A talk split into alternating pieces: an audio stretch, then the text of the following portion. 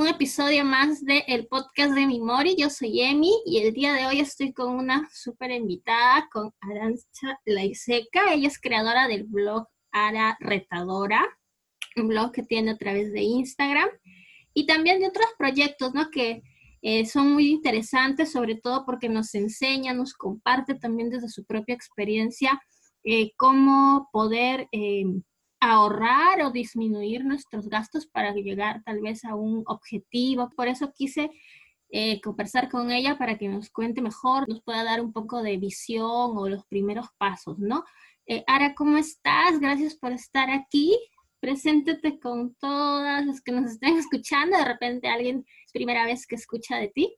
Gracias, Emi. Gracias a ti por la, la invitación a este podcast que está súper. Eh, bueno, yo soy Ara, eh, mi nombre es Arancha, pero la mayoría de gente me dice Ara, no me gusta complicarlos con mi nombre. Tengo el blog, como mencionaba Emi, que se llama ara.retadora.pe, principalmente en Instagram y en Facebook. Tenía una página web, pero luego la cerré por ponerme muy ahorradora. y un poco lo que trato de contar aquí es mi experiencia a través del aprendizaje de mejorar mi manejo de mis propias finanzas y, esto compartirlo con el resto para que también puedan aplicarlo, ¿no?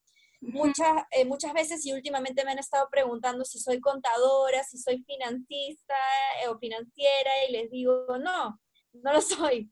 Eh, soy de, de, la carrera de marketing, de negocios, este, soy una persona que ha trabajado ya más o menos siete años en retail, pero el tema de las finanzas personales es un poco lo que me gusta y soy autodidacta en eso, ¿no? Entonces todo lo que comparto es parte de una investigación que yo he estado llevando a cabo hace más o menos cuatro años. Ay, sí, qué bueno, porque precisamente, al menos yo considero que cuando uno es autodidacta también te da esas ganas de querer compartir lo que vas descubriendo y lo que vas notando que efectivamente te sirve, pues, ¿no? Supongo que también por ahí habrá surgido la idea de tu blog.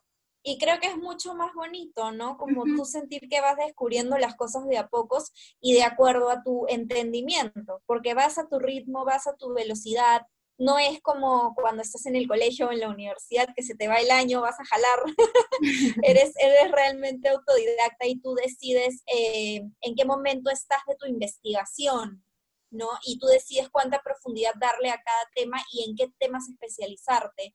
Y ya ahí vas decidiendo en qué, en qué quieres este, profundizar un poco más. Por ejemplo, ahora sí me, he metido un curso de finanzas eh, en una universidad para llevarlo aprovechando la cuarentena, digamos, de manera remota, porque ya detecté en qué cosas quiero un poco fortalecer el conocimiento para que cada vez mis consejos y, mi ayuda hacia otras personas sea mucho más valiosa, ¿no? Claro, qué bueno, qué bueno ahora. Y cuéntanos, eh, para empezar, ¿no? Quería preguntarte, ¿cuál crees tú que es la clave para que uno se convierta en una buena ahorradora, ¿no? Y no, y no desista, no caiga en, ese camino, ¿no? Porque a veces nos proponemos ahorrar y ah, ver razones pasa y dejamos de, de ahorrar o simplemente gastamos incluso ya lo que tenemos ahorrado, pues, ¿no? Sí. Eh, de hecho, en eso me remontaría un poco a cómo empezó todo el, camino de retadora, digamos, y de blog, que sería, yo me di cuenta de que tenía claro un poco cuál era mi sueño, ¿no? A qué quería llegar. Yo quería estudiar afuera, o sea, quería ya sea una maestría o cursos irme de viaje y experimentar, estudiar en otros países. Eh, me encanta conocer personas de otras culturas, o sea, me fascina, es algo que me hace muy feliz. Entonces quería unir mi pasión por estudiar con, con, compartir con otras culturas y en un momento me di cuenta de que, de que había gastado tanto en mi tarjeta de crédito, comprándome ropa, zapatos, etcétera, que tuve que destinar de mis ahorros para pagar mi tarjeta de crédito. Esto sucedió en el 2016 y dije, no puedo seguir así, porque mi objetivo es este, es, es estudiar, es pagarme mis estudios, es viajar, y no es tipo, mi objetivo no es tener el, el closet de Sara Jessica Parker, ¿me entiendes? Entonces es un tema, eh, la clave en ahorrar es tener claro cuál es nuestro objetivo y tomar decisiones y, y, priorizar, ¿no? Entonces, saber qué podemos sacrificar. De repente, si hay alguien que quiere destinar todos sus recursos a tener un closet de ensueño con piezas de colección que algún día eh, le ayudarán a construir un museo o hacer una reventa de loco, ¿no? Entonces, si ese es tu camino, genial, ¿no? Pero la idea es tener claro eh, cuál es nuestro objetivo, por dónde queremos ir y priorizar todo en base a eso. Ahora que tú nos dices que tú vienes de, de con experiencia en retail, ¿fue difícil esa transición? Es difícil todo el tiempo, definitivamente, sobre todo porque me encanta mi carrera, me encanta mi trabajo y, creo que este es un tema, justo hemos tocado un tema así sensible para mí, porque a veces es súper complicado, ¿no? Eh, pero lo que más me gusta es que, por ejemplo, yo ahora trabajo en retail, pero en supermercado, y el supermercado un poco democratiza eh, la demanda, ¿no? Democratiza, perdón, la oferta de productos que tenemos. Entonces yo veo productos no alimenticios en un supermercado y esto me permite ofrecerle a las personas un producto a un precio mucho más asequible, que tenga una buena calidad eh, y que no tengan que estar gastando un montón de plata, ¿no? Este, pero sí, definitivamente es como, es tratar de equilibrarlo y tener, y tener súper claro por dónde quiero llevar yo mi vida personal, digamos, eh, porque mi objetivo no es, este, como te decía, tener el super closet, entonces ahora yo hago un año sin compras, lo hice en el 2017, eh, pero por ejemplo, algo que, con lo que yo sí sueño es que el día que me mude a mi propia casa, eh, sea, sea mi lugar, mi santuario perfecto, ¿no? Entonces, en ese momento sí ahorraría para poder decorar hermoso mi departamento, porque para mí que el espacio donde vivo sea todo lo que yo quiero y me haga feliz es muy importante. Entonces creo que el consumo está bien si nosotros estamos decidiendo a dónde lo apuntamos y si nosotros estamos manejando bien nuestro, nuestros recursos para adquirirlo, ¿no? El problema ya es cuando no sabemos controlar eso y un poco eh, el dinero pareciera que caminaría solito, ¿no? Y se va de la billetera solito. Entonces, mientras nosotros tengamos el control de decidir en qué y cuánto y cuándo, eh, ahí está la clave, ¿no? Entonces, es como que tener compras conscientes o consumo consciente, pues, ¿no? Totalmente. Y justo esto es más un tema que yo tengo una comunidad que se llama Somos Conciencia, donde hablo más de, del aspecto de ser consumidores más conscientes, ¿no? Y, y, y en este aspecto es muy importante conocernos a nosotros mismos, ¿no? O sea, que está súper vinculado con el tema de los objetivos. Conocer qué nos gusta, que nos hace feliz de verdad, no una felicidad pasajera, ¿no? No la, no la felicidad de, ay, estoy triste me voy a comprar esto porque estoy triste ahorita y me emocionó cinco minutos y luego pasó. Y la tarjeta paga paso y luego vemos exacto, de cuenta. Tal cual. Entonces es muy importante conocer. Para empezar, entonces, porque tú ya con tu experiencia y todo lo que has investigado, tienes tus, tus pasos, ¿no? Entonces, ¿Por dónde se empieza? ¿Cuáles son estos los siete pasos para, para el ahorro, para generar buen ahorro? sí, el, el, trabajo un poco de los siete pasos está más enfocado en, en tener siempre una buena administración financiera. Y como lo comentaba, esto es, un, es como un proceso cíclico. La idea es que este proceso lo sigas una y otra vez a lo largo de tu vida porque constantemente cambiamos, cambian nuestros ingresos, puede cambiar nuestro trabajo, cambian muchas cosas. El objetivo de, estos siete pasos que están fundamentados 100% en mi experiencia y en todo lo que he leído, digamos, como fuente de investigación, este, está en que vayamos, en que podamos tener un camino mucho más claro para entender mucho cuando las personas quieren mejorar en su administración financiera, es como, pero no sé por dónde empezar y creen que lo primero que tienen que hacer es como ya, recortar gastos. Y, y a veces duele un poco, ¿no? Y a veces es difícil. Entonces, no necesariamente esa tiene que ser la solución, no necesariamente tenemos que generarnos ese estrés, ese como repudio a, querer enfrentarnos a, a, manejar mejor nuestro dinero el proceso no tiene que ser así de poco amigable, ¿no? Podemos hacerlo muchísimo más amigable. Por eso es que el primer paso, que justo lo compartí el día de hoy, es el autoconocimiento, y es lo que hablábamos ahora, que es un poco empezar a investigar más acerca de nosotros para que todo el resto de pasos que sigamos tengan sentido y no nos hagan un daño, ¿no? Sino que lo veamos, o sea, digamos, tiene total sentido, tengo que seguir haciendo esto y no perdamos la motivación. Mira, ahorita tú sí vi que compartiste hoy y por ejemplo, en, en mi caso, yo también me estresaba mucho y con esto de la cuarentena es totalmente válido porque tenemos que ser súper, como te decía, amigable, amigables con nosotros mismos, ¿no? Entonces, si, si, si sabemos detectar qué es eso que normalmente nos hace felices, como yo te comentaba, o sea, por ejemplo, ahora me encanta todo lo que es diseño de interiores, entonces, escucha, imagínate si yo me restringiera y el día que me mude a mi casa viviera todo en blanco y sin muebles y, y sería infeliz, porque, porque realmente ver el espacio hermoso me da felicidad. Aparte, soy una persona que pasa mucho tiempo en casa. No soy tanto de salir, no me gusta mucho ir a restaurantes. Entonces, bueno, lo que otros gastarían en, ir a restaurantes quizás toda la semana, yo quizás lo podría guardar para amoblar mi departamento, ¿no? Por ahí va un poco la cosa, en saber darnos el equilibrio que realmente nos hace felices. Y, y es súper interesante y por esto el primer paso es es el, autoconocimiento, pero también hay algo muy importante en esto que estamos conversando, Emi, que sé que lo quieres eh, tocar en esta conversación, que es el tema del presupuesto. La mejor manera de conocernos a nosotros mismos financieramente hablando, a pesar de que muchos no quieran hacerlo porque puede ser un poco, o sea, apenas escuchan la palabra Excel, creo que ya les asusta, este, es el presupuesto. El presupuesto nos ayuda a ver eh, nuestros ingresos, que es muy importante visualizar los ingresos reales, digamos los netos, los que sí recibimos después de impuestos que paguemos, etcétera, este, es muy importante ver cuánto realmente necesitamos para vivir, ¿no? ¿Cuántos son nuestros gastos fijos, lo que lo indispensable? ¿Cuánto gastamos en alimentarnos? ¿Cuánto gastamos en transportarnos? Y un poco en base a eso, ser conscientes de no solo cuánto de mi dinero se está yendo esas, a esas categorías, sino cuánto honestamente necesito para vivir mensualmente. No, no este, no cuánto me puedo, me puedo tirar al aire, porque claro, si yo tengo plata, puedo gastarla toda.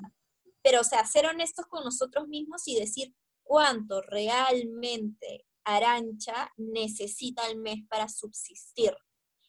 Y ahí se te abre todo un panorama, porque te das cuenta, en la mayoría de veces es mucho menos de lo que venías gastando. Entonces, este, se empieza a hacer como un juego de, oye, puedo seguir recortando por aquí, por acá, no me va a afectar mucho y me va a quedar todo esto para yo decidir qué hago.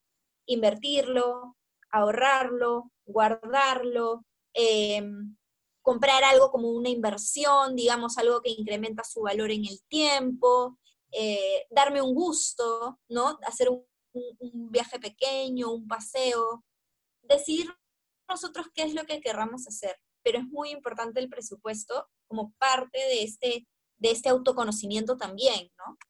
Y hablando de eso, ¿tú qué recomendarías o depende de cada persona en utilizar ese dinero en invertir Definitivamente la inversión es el mejor camino porque ayuda a multiplicar lo que ya tienes.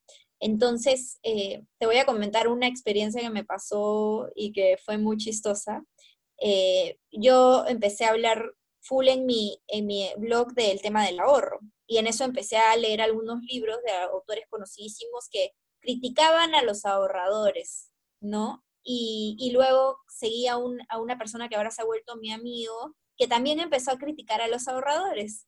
Y en mi mente yo decía, ¿cómo puede ser posible?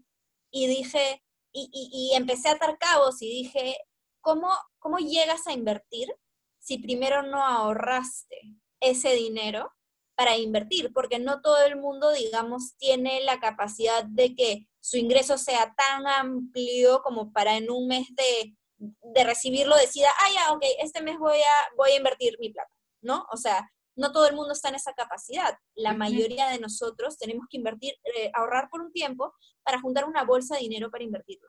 Conversando un poco de este tema con esa persona que te comento que conocí, todo, todo a cabos, o sea, era como el ahorro realmente, o sea, no es que no es que los millonarios del mundo estén en contra de los ahorradores, están en contra de las personas que no hacen nada con sus ahorros, que lo dejan en una cuenta bancaria durmiendo por siempre, porque eventualmente puede haber una inflación, puede haber algún problema con el banco y puedes perder tu dinero o se puede devaluar con el tiempo. Entonces, la idea es tener un mix perfecto entre el ahorro y, la inversión. Y acá lo que yo recomiendo es lo siguiente, tener una bolsa de ahorro, eh, digamos, disponible en tu cuenta como emergencias, un fondo de emergencias que mínimo para construirlo deberíamos estar hablando de unos 3 mil soles o mil dólares. Digamos, ese debería ser un mínimo que nosotros deberíamos tener guardadito este, ¿Por qué lo digo en una cuenta? Porque tenemos que tener acceso a este dinero, ¿no?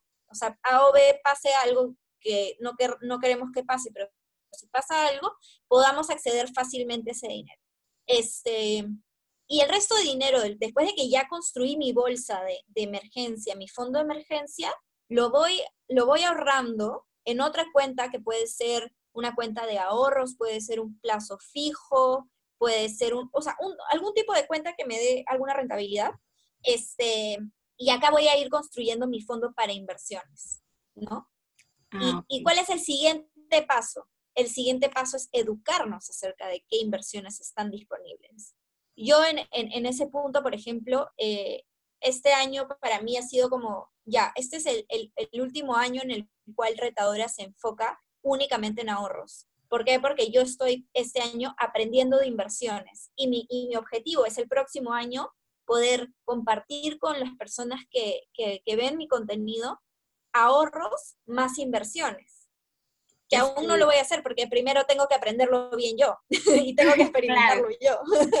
Pero es el, el, el, mix perfecto, pues, ¿no? Y sobre todo para yo cuando, Correcto. por ejemplo, cuando descubrí tu blog y empecé a seguir, te empecé a leer, y yo lo comentaba con otras amigas y no sabían nada de inversión tampoco, pues, ¿no? Entonces yo creo que hay muchas, no, creo, no quiero decir mayoría, pero somos muchas las personas que no, que no tenemos esta educación financiera, pues, ¿no? Y es importante. Totalmente, y, y ahí me incluyo, porque yo recién estoy eh, eh, descubriendo todo un mundo que hay, eh, digamos, para poder este, explotar y multiplicar lo que ahorramos, ¿no? Y la idea es no estar, no, no como lo que dicen de, del Perú o algunos países, no ser un mendigo sentado sobre un banco de oro, ¿no? Sino que saber construir este banco de oro y luego explotarlo y, y, poder multiplicarlo y hacer crecer lo que tanto esfuerzo nos costó. O sea, al final ahorrar también es trabajo para nosotros. O sea, también es trabajo decidir que eso no, no vamos a actuar en automático y le vamos a dar un fin mucho más valioso, ¿no? Ahora, para no quedarnos en el aire, porque bueno, me desvié un poquito, creo, nos está, estábamos hablando de los siete pasos. Nos mencionaste el primero. ¿Cuáles son los demás para que no quede así en suspenso para los que nos están escuchando? Perfecto. Ahora justo recién voy a empezar a comunicarlos en mi contenido, entonces no quiero profundizar demasiado, pero les puedo comentar un poco de qué van los, los siete pasos y un poco incluyen, eh, empezando por todo este tema del autoconocimiento, luego pasando al armado del presupuesto, a conocernos más ya a niveles de lo que te comentaba, ¿no? ¿Qué componen nuestros gastos? ¿Cómo se componen? Entender los componentes de un presupuesto, Luego pasamos a una fase de educación acerca de los recursos y las herramientas que tenemos. También pasamos eh, a, otras fases en las cuales vemos cómo voy a generar más ingresos, ¿no? Entonces digo, ya, ok, ya tengo todo organizado, ¿cómo puedo hacer yo para generar más ingresos con lo que tengo o con mis, o con mis talentos o con, o con aprender nuevas cosas eh, y, qué, y luego qué voy a hacer con todos esos ingresos adicionales que yo vaya generando, ¿no? Entonces, es como un ciclo de me conozco, conozco cómo manejo mi dinero, me educo para poder tomar mejores decisiones, este, genero ingresos adicionales con esa educación, ¿no? Con ese, con ese know-how que he ido adquiriendo y luego empiezo a invertir. Y esto es como un, como un ciclo virtuoso, ¿no? Claro. ¿cuál es tu opinión sobre el que creo que todos, no sé, me, arriesgo, creo, no sé, a, ponerle un porcentaje que el 90% de las personas manejamos tarjetas de crédito, aún sin educación financiera. ¿Tú cuál crees que es la mejor manera de tener esa relación, ¿no? Con, con las tarjetas de crédito. Creo que dentro de que nosotros lo manejemos adecuadamente, las tarjetas de crédito sí pueden ser nuestras amigas y no, tienen, no tenemos por qué pelearnos con ellas, ¿no? La, la clave está en tener claros cuáles son los beneficios que te da la tarjeta de crédito creo que la, tendencia es, oye, voy a sacar una tarjeta de crédito, ¿cuál es la tasa de interés? No, de frente, o sea, ¿cuál es la tasa de interés? ¿Cuál es la que tiene mejor tasa de interés? O sea, ya estamos predispuestos a endeudarnos. es lo caso. En, en, lugar de eso deberíamos ir y preguntar, oye, ¿y cuántas millas me das por mis consumos? Oye, ¿cuántos puntos acumulo por mis consumos? Oye, ¿descuentos dónde, dónde me das? ¿No? O sea, ¿dónde tengo descuentos si tengo tu tarjeta de crédito? debería ser más e, e, e, el foco en qué beneficios me da la tarjeta para yo consumir de manera más inteligente. Y también ser conscientes de que la tarjeta de crédito no es una extensión de nuestros ingresos. No es que tenemos a un papá banco que nos da más plata todos los meses. No. Es los ingresos que tenemos son los ingresos que tenemos. La tarjeta de crédito es un medio de pago no es una extensión de nuestros ingresos. Entonces, así como en el mes, por ejemplo, no sé, nosotros ganamos 100, nuestra tarjeta de crédito deberíamos usar 100 o menos, ¿no? Para poder ahorrar. entonces, este, entonces creo que, creo que entendiendo esas dos cosas, y, es mucho, sabes, en mí de, cambiar, como te decía, el, chip de, de, inicio, ¿no? De frente las personas piensan en tarjeta de crédito y dicen, ay, no, me van a comer los intereses. Pero ¿por qué vas a pagar intereses? Llevo siete años teniendo una tarjeta de crédito y nunca he pagado intereses en mi vida. ¿Me entiendes? O sea, ¿por qué vamos a llegar a pagar intereses? Y, al contrario, gracias a mi tarjeta de crédito me pude comprar un pasaje, creo que pagando 10 dólares de impuestos, eh, he tenido descuentos para llevar a mis familiares a comer a sitios deliciosos, a donde nunca hubiera ido con precio regular, ¿me entiendes? O sea, te puedo, puedo ser como, este, te puedo contar que de verdad puedes tener una buena experiencia teniendo una tarjeta de crédito. Lo usas a tu favor, efectivamente, pues, ¿no? Correcto.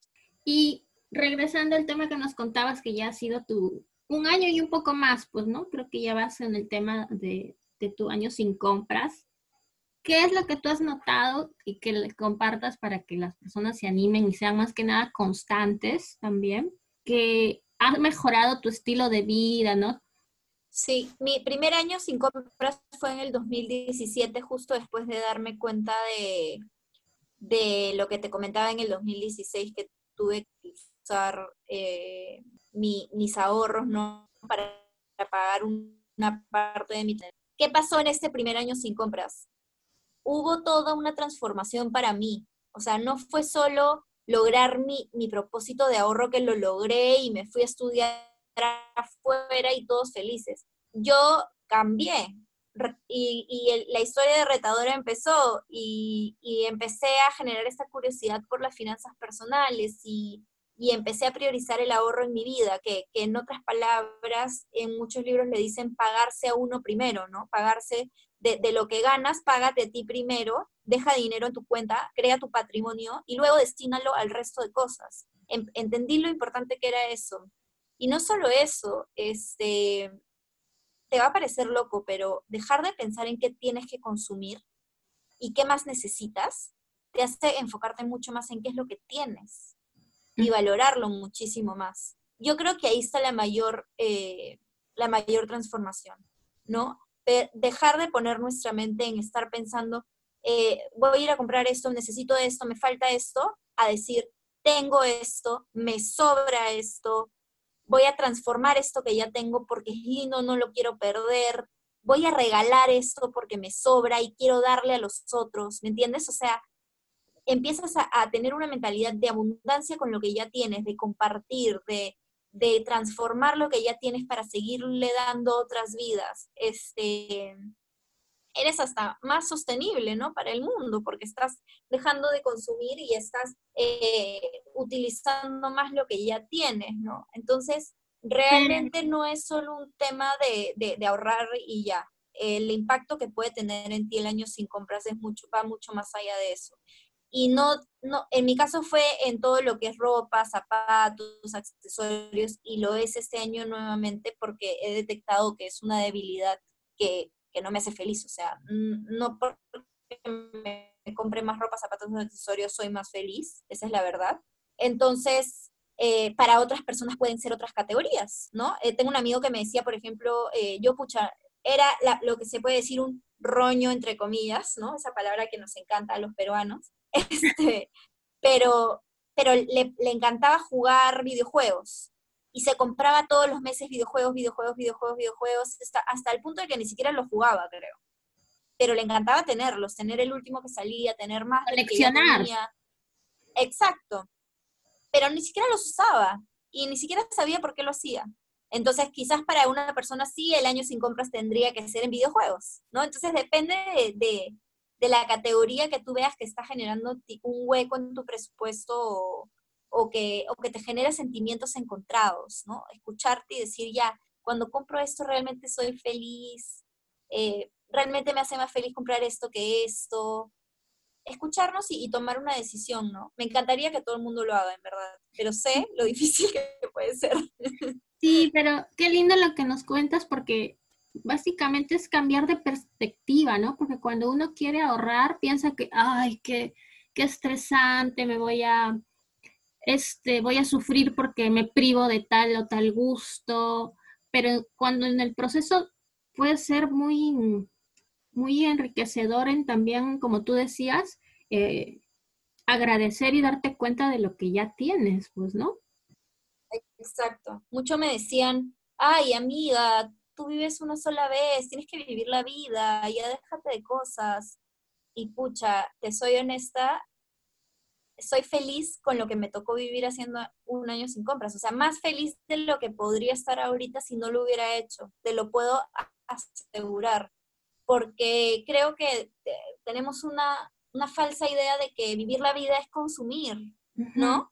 Vivir la vida es salir todos los días a comer rico, vivir la vida es viajar todos los fines de semana de tu vida, vivir la vida es este, comprarte todo lo que tú quieras cuando tú quieras, este, o sea, respeto a las personas que, realmente son felices viviendo así, lo respeto totalmente. Y quizás hayan personas que honestamente son felices viviendo ese estilo de vida y, y bravazo, pero no es mi caso, ¿entiendes? Y gracias a esto lo descubrí y, soy más feliz que nunca y me llevo a hacer otras cosas que, que, era como que cada vez me volvían más, más feliz, o sea, feliz en la felicidad original y de verdadera, ¿no? No la felicidad momentánea de soy feliz porque hoy día se cruzó una mariposa, no, una felicidad real. Entonces, este, ayer terminé un, eh, perdón, el lunes terminé una, una fase de mi vida en la que estuve haciendo coaching, o sea, una coach me estuvo coacheando. y, y realmente hablamos de qué importante es que la gente se conozca a sí mismo para que realmente pueda tomar este tipo de decisiones, ¿no? Entonces, todo este, este proceso me ayudó a conocerme mejor a mí y a descubrir que en lugar de que yo pensaba que era Ara la que su hobby era ir de compras, para nada, o sea, soy una Ara totalmente distinta y la verdadera Ara es la que existe ahorita, ¿me entiendes? Entonces, nada, es mucho más que solo ahorrar. Te vas redescubriendo incluso nuevas facetas, porque igual siempre estamos en constante cambio y creo que la idea, como tú decías, fuiste dándote cuenta que era lo que te hacía feliz y que en opinión personal creo que a las finales eso es para lo que estamos, pues, ¿no? Totalmente. Muy bien, Ara, estamos terminando. Yo quisiera eh, preguntarte, ¿de repente tienes algún mensaje final o recomendación que quieras dejarnos? Sí, eh, me gustaría que sepan que, que uno puede controlar cuándo y cómo hace las cosas. Entonces, que no le tengan miedo a, enfrentarse a, lo que es su realidad financiera y a mejorarla. Que, no piensen solo en los sacrificios que van a tener que hacer, porque lo que van a ganar es mucho más. Y que no le tengan miedo a que están empezando demasiado tarde, porque en realidad no hay un demasiado tarde. Siempre puedes mejorar. O sea, solo con ponerle stop a un, a un mal hábito de consumo, ya estás, ya estás empezando ya estás mejorando lo que va a seguir después de eso. Entonces, este, pucha, solo empiecen. No importa cuándo es, ni qué edad tienen, ni en qué situación están, ni, ni, ni que al año siguiente, ni que al mes siguiente van a tener un millón de dólares o no. O sea, así puedan ahorrar un sol al mes para poder construir este hábito en ustedes, empiecen y ya. Mm, qué lindo, ¿verdad? Hay algo que siempre pregunto en mis entrevistas al final. ¿Cómo te has sentido? ¿Qué tal la conversación de hoy conmigo? Muy bien, me encantó. Siento que este, me encanta cuando puedo hablar con personas y ser yo y que hay una conversación muy transparente y que digamos lo que, lo que pensamos y que, y que la única intención sea compartir algo bonito con las personas que nos escuchan, ¿no? Entonces es lo que siento ahorita en este momento y te agradezco mucho haberme dado este espacio. Estaba hoy día en un día súper atorada de chamba y solo podía pensar en eso y gracias a esto creo que me voy a poder ir a dormir tranquila y contenta. Qué bueno, Ara. Bueno, ya saben, eh, Ara la siguen en su blog, en Instagram, que es ara.retadora.p poco va a empezar a compartir también más sobre estos siete pasos de la hora para que ya puedan empezar. Y bueno, eso sería todo por hoy. Nos estamos escuchando ya en el próximo episodio. Que tengan un lindo día. Cuídense mucho. Gracias a todos.